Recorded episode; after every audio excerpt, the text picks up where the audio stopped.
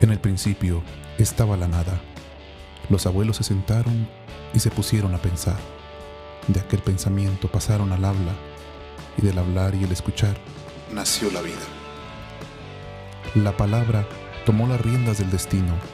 La palabra se hizo carne y pecado. La palabra se ha vuelto magia, hechizo. La palabra en el aire se volvió vida. El pensamiento se volvió concepción de caminos, de historias y de anécdotas. El pensamiento tomó el nombre de Noah y en sus alas de pájaro carpintero elevó al cielo la literatura, la historia y la vida. Bienvenidos a Oshib Noah.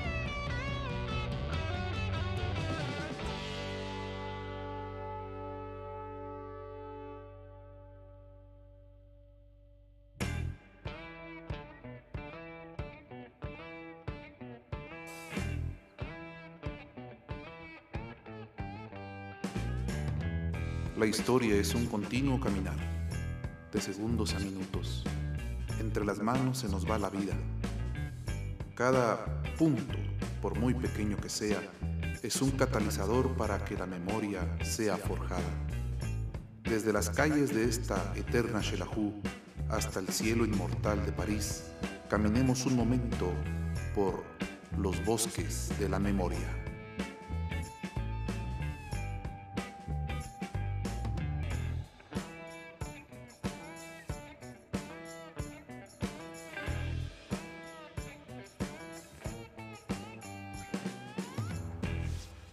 Bienvenidos eh, a su podcast nuevamente a Shift Nog. En este mm, episodio vamos a, tratar en este volumen sobre la historia de una, uno de los símbolos más importantes de la ciudad de Quetzaltenango. Y es que empieza octubre, se va a septiembre y mm, Quetzaltenango va a vivir una fiesta patronal eh, atípica. Quetzaltenango fue una ciudad fundada por los españoles en 1524-1529 y vamos a hacer un pequeño repaso histórico hasta llegar al, punto determinante donde ya tenemos referencias históricas claras y bien, bien remarcadas. Quetzaltenango celebra a la Virgen del Rosario como patrona de la ciudad y es una de las fiestas más grandes a nivel nacional en torno a la devoción popular del Santísimo Rosario.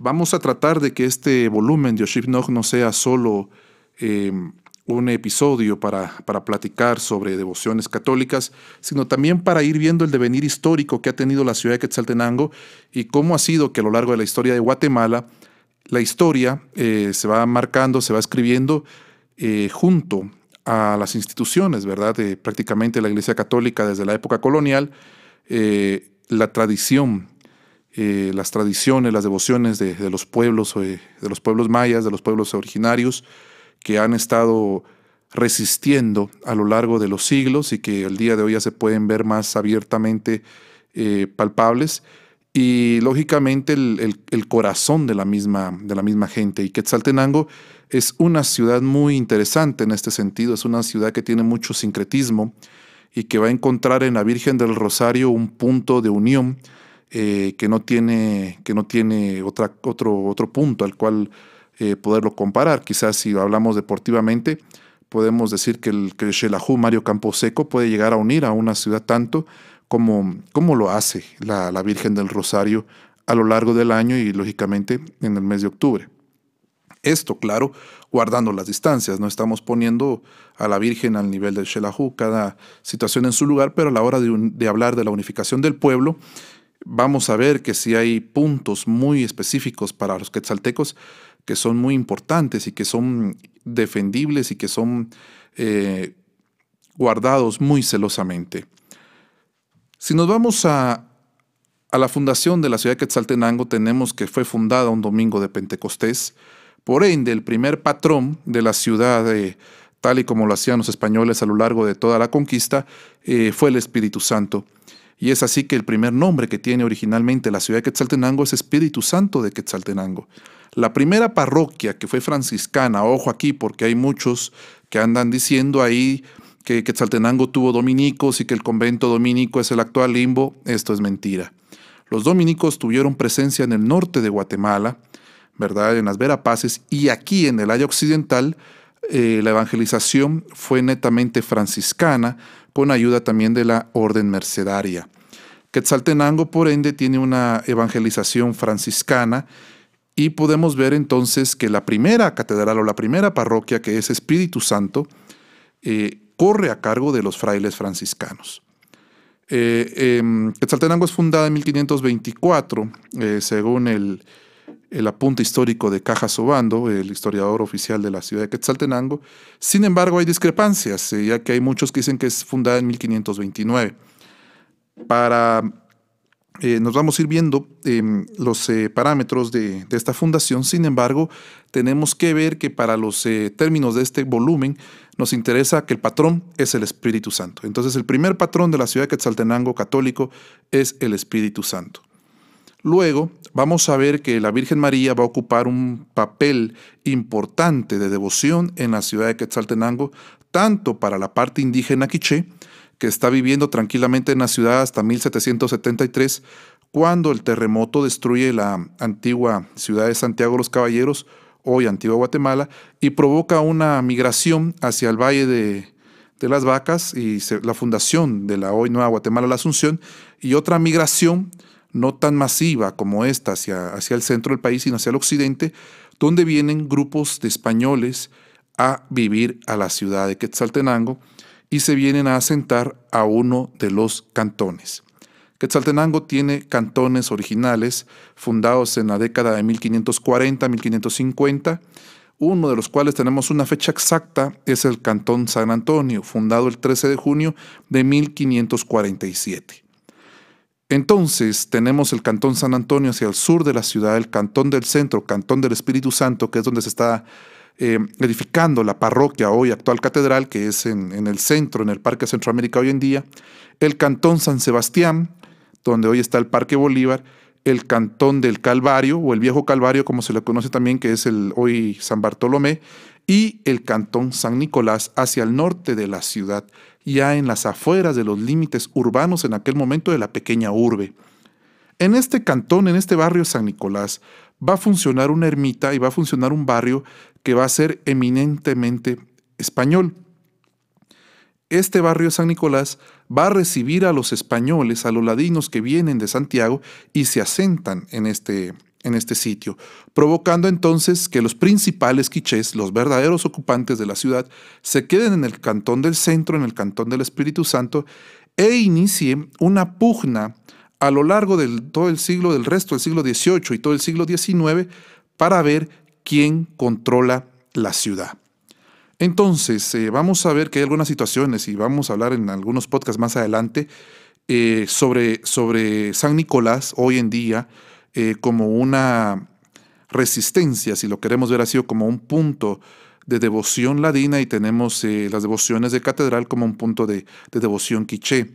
Sin embargo, una vez al año, la ciudad converge en torno a la imagen de la Virgen del Rosario. Esto no siempre fue así. En la época colonial tenemos ya dos cofradías claras establecidas, la cofradía de la Virgen de los Ángeles, que está eh, precedida, está siendo administrada por los principales quichés, y hay una Virgen, eh, una cofradía, la Virgen de la Concepción, que es de los ladinos.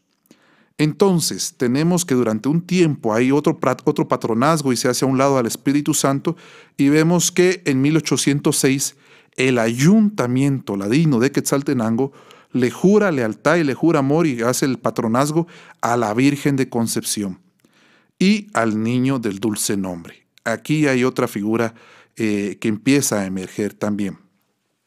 ¿Dónde surge la Virgen del Rosario? La Virgen del Rosario ha estado en la ciudad de Quetzaltenango desde 1700. ¿ya?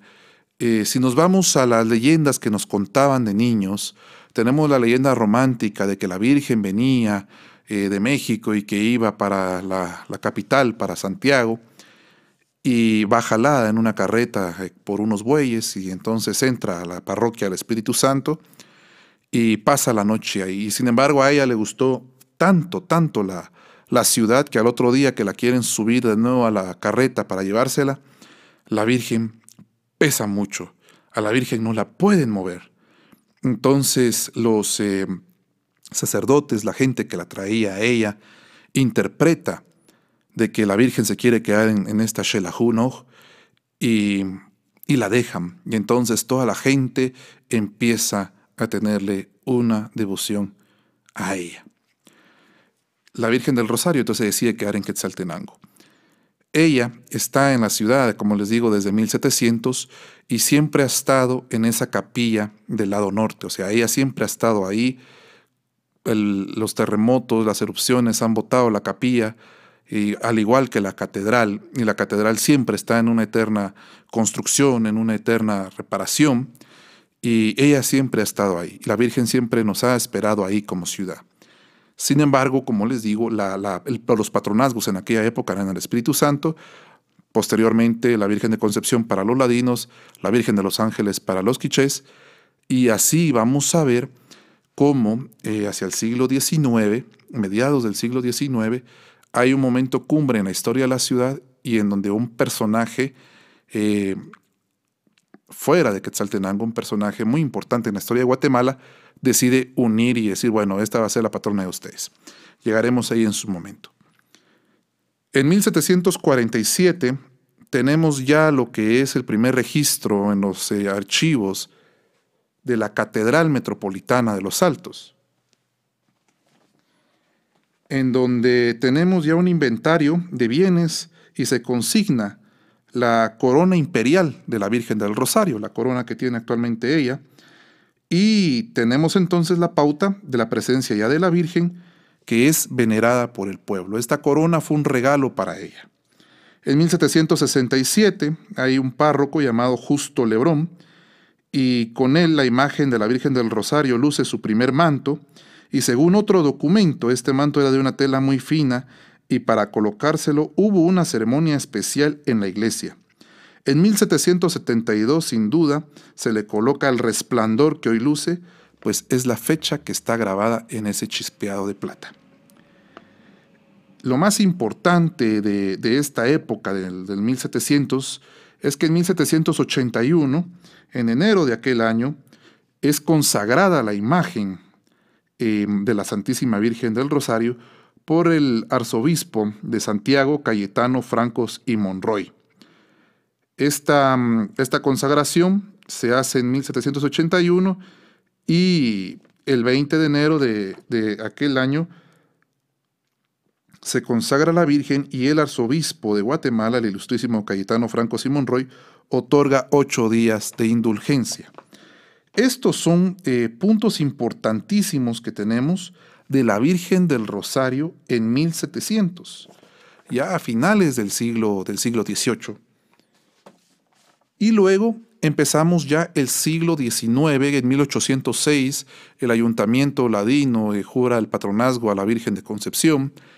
y luego tenemos la declaración de independencia de las provincias de Centroamérica, de la Capitanía de Guatemala, en septiembre de 1821, la anexión a México, al Imperio Mexicano Iturbide, al efímero Imperio Mexicano Iturbide, de 1821 a 1823, luego la vida de la República Centroamericana y posteriormente tenemos ya mm, la, vida eh, de Guatemala como tal. Dentro de la vida de la Federación Centroamericana, en 1838 va a surgir el Estado de los Altos.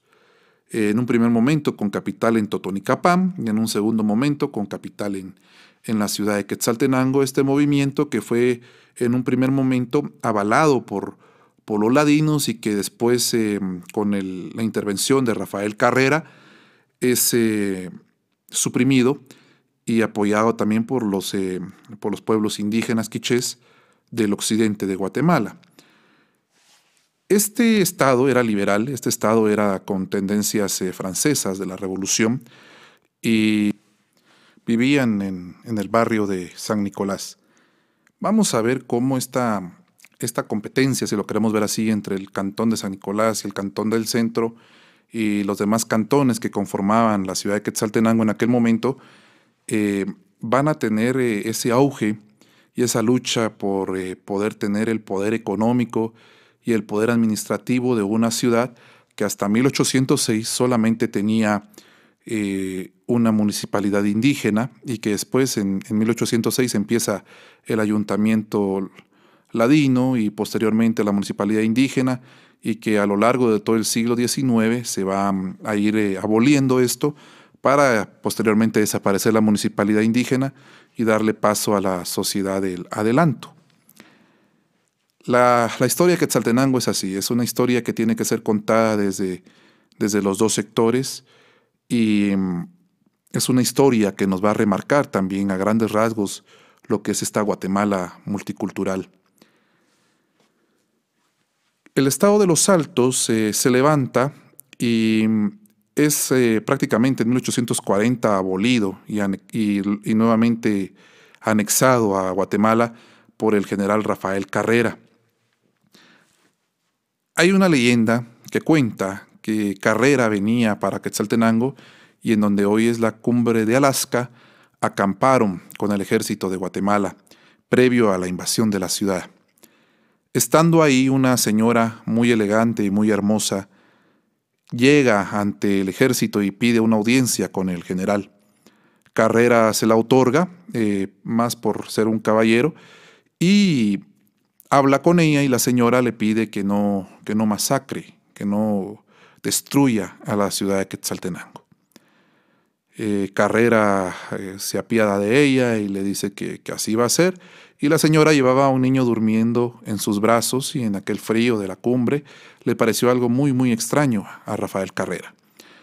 Después de la batalla de Quetzaltenango y después del, del reingreso de la, del territorio occidental a Guatemala, se hace una ceremonia, un Tedeum en la, en la catedral, en la parroquia del Espíritu Santo, y al salir de la actividad religiosa, carrera a media nave de la iglesia, voltea hacia el norte y se desmaya.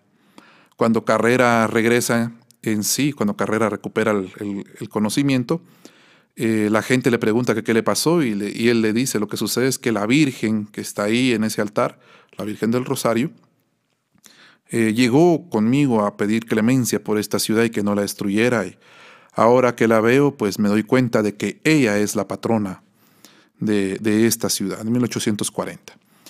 Esta leyenda es eh, muy, muy romántica y sin embargo nos, nos va a marcar también algo del pensamiento del conservador Carrera y era que él entendía que tenía que unir a los dos sectores de la ciudad para que esta ciudad se pudiera levantar de nuevo de los escombros de, esa, de ese intento de, de separación.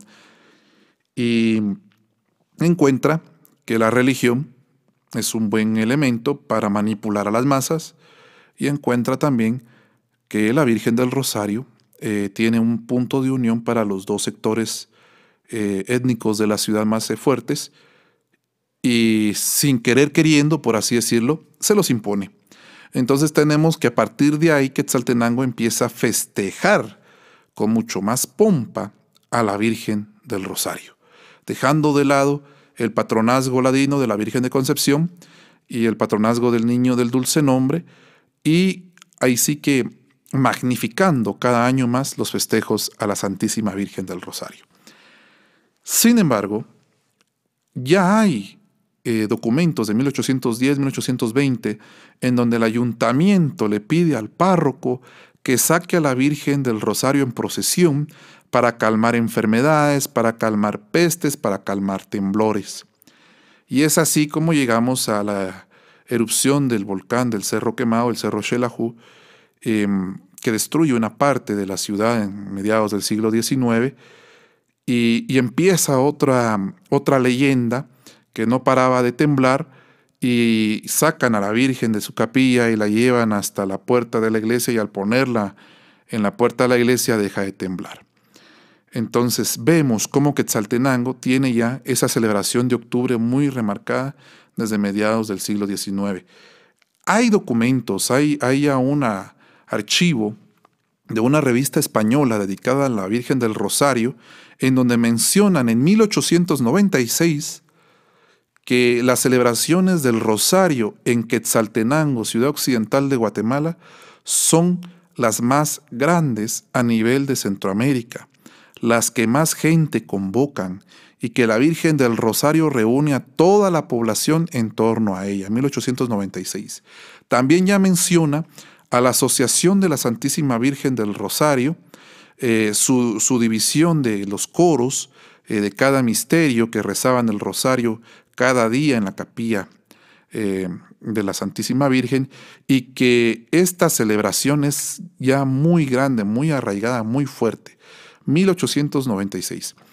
Eh, tenemos que también la Feria Centroamericana de la Independencia está en ese momento que es la feria que nos imponen los liberales, que nos impone Justo Rufino Barrios a Quetzaltenango. Sin embargo, ya el cantón de San Nicolás em, ya festejaba la independencia desde 1827 se celebraba una feria de independencia que se mantuvo más o menos hasta 1902, ya cuando es la erupción del, Santa María y que vota la ermita. Entonces, la feria de independencia se celebraba en el cantón de San Nicolás y los festejos patronales de octubre en el cantón del centro. Eh, vemos esta separación nuevamente de, dos, dos, quetzaltenangos muy, muy distintas una de la otra, el quetzaltenango conservador con el quetzaltenango liberal, el Quetzaltenango católico con el Quetzaltenango eh, ateo, masón, por así decirlo, ¿verdad? Y, cómo a lo largo del siglo XIX se va preparando un caldo muy interesante que va a reventar en 1902, 1910, 1920, con todas las asociaciones, cofradías, hermandades que van a, marcar una evolución y una revolución en la ciudad de Quetzaltenango y en volver a levantar la ciudad de los escombros después de la erupción del volcán Santa María.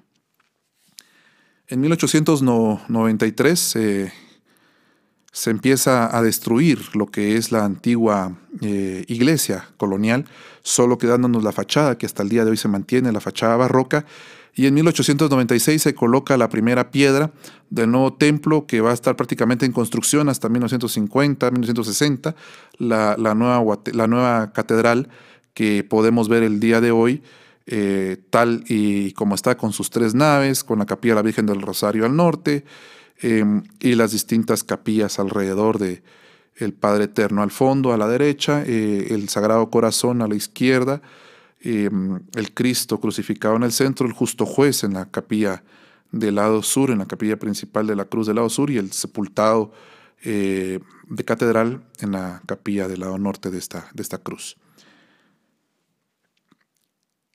Luego em, van a ir eh, pasando ciertos acontecimientos eh, que van a remarcar la devoción a la Virgen del Rosario.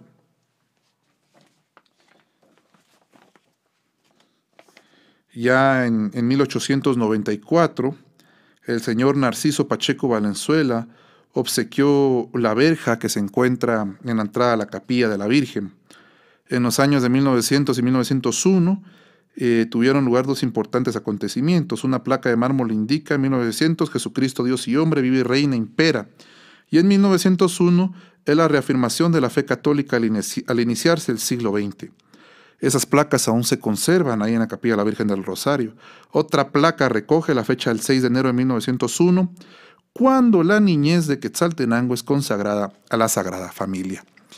Y hay una curiosidad también muy importante que, ocurre en el siglo XIX, antes de pasar ya al siglo XX, y es que justo Rufino Barrio se, casa con una de las hijas eh, de los Aparicio, y en la boda la Virgen del Rosario preside el altar de, la boda religiosa con el San José Patriarca, que está actualmente en la catedral, que se encontraba en la parte superior del retablo de la, del retablo de la Santísima Virgen del Rosario.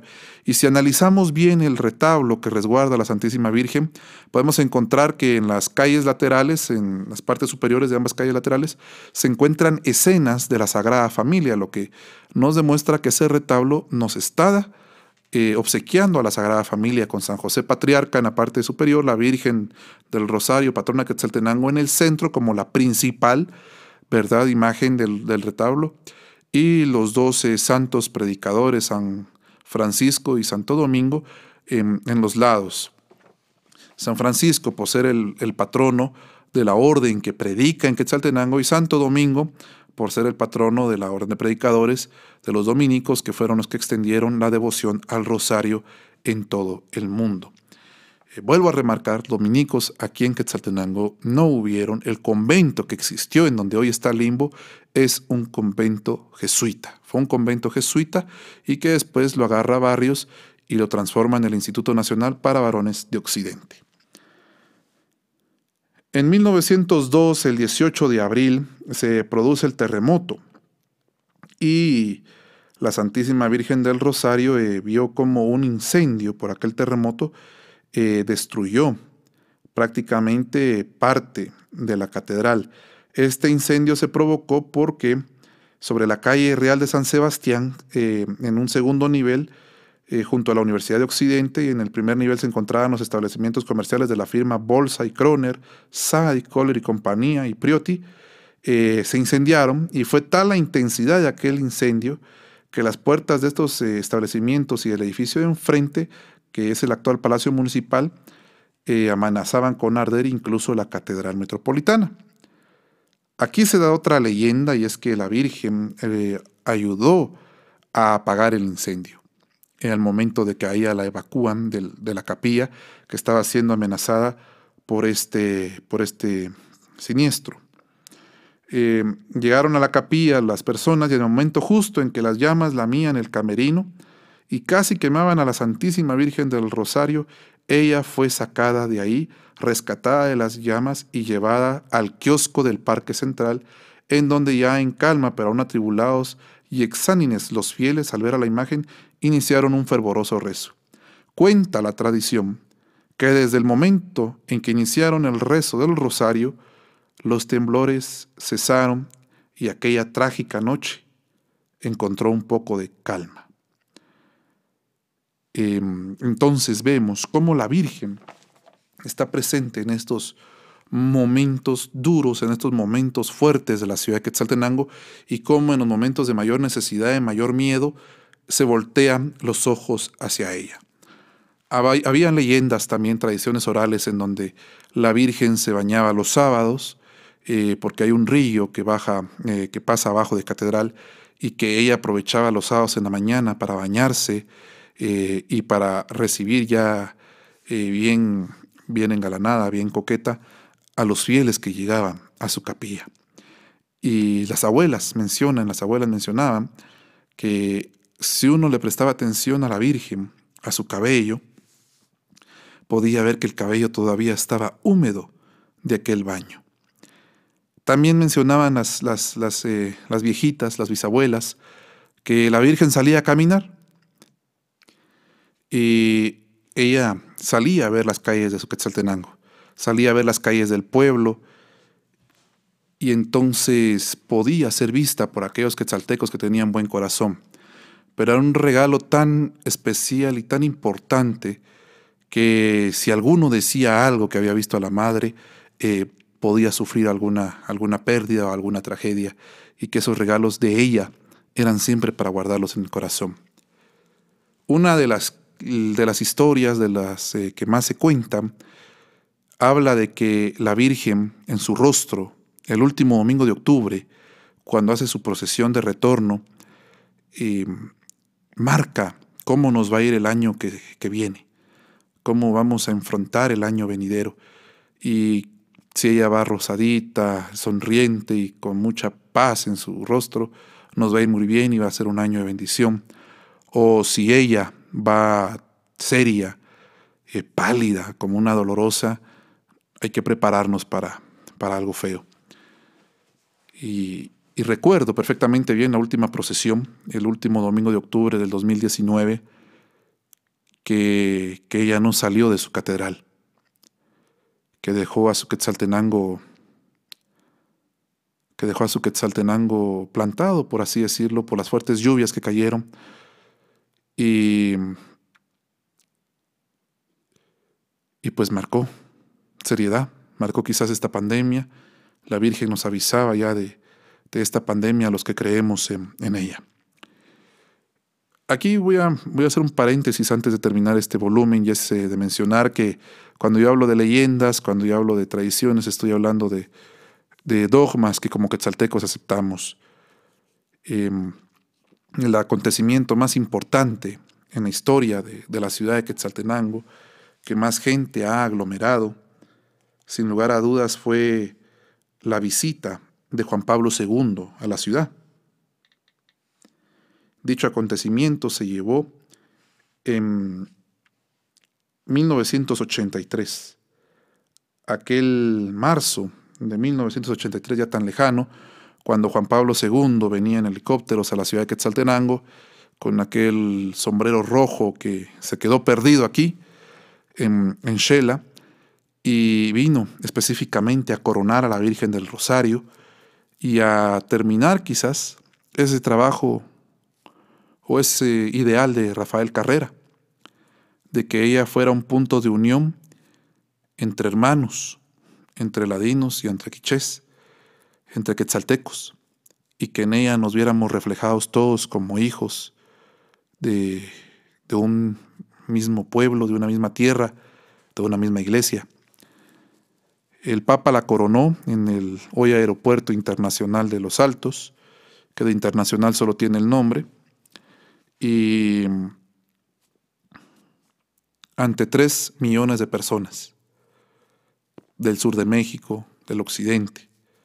El Papa vino y les habló en quiché, un par de palabras, pero un gesto bastante simbólico, y pidió que hubieran más sacerdotes de estas tribus del occidente de Guatemala, de estos pueblos.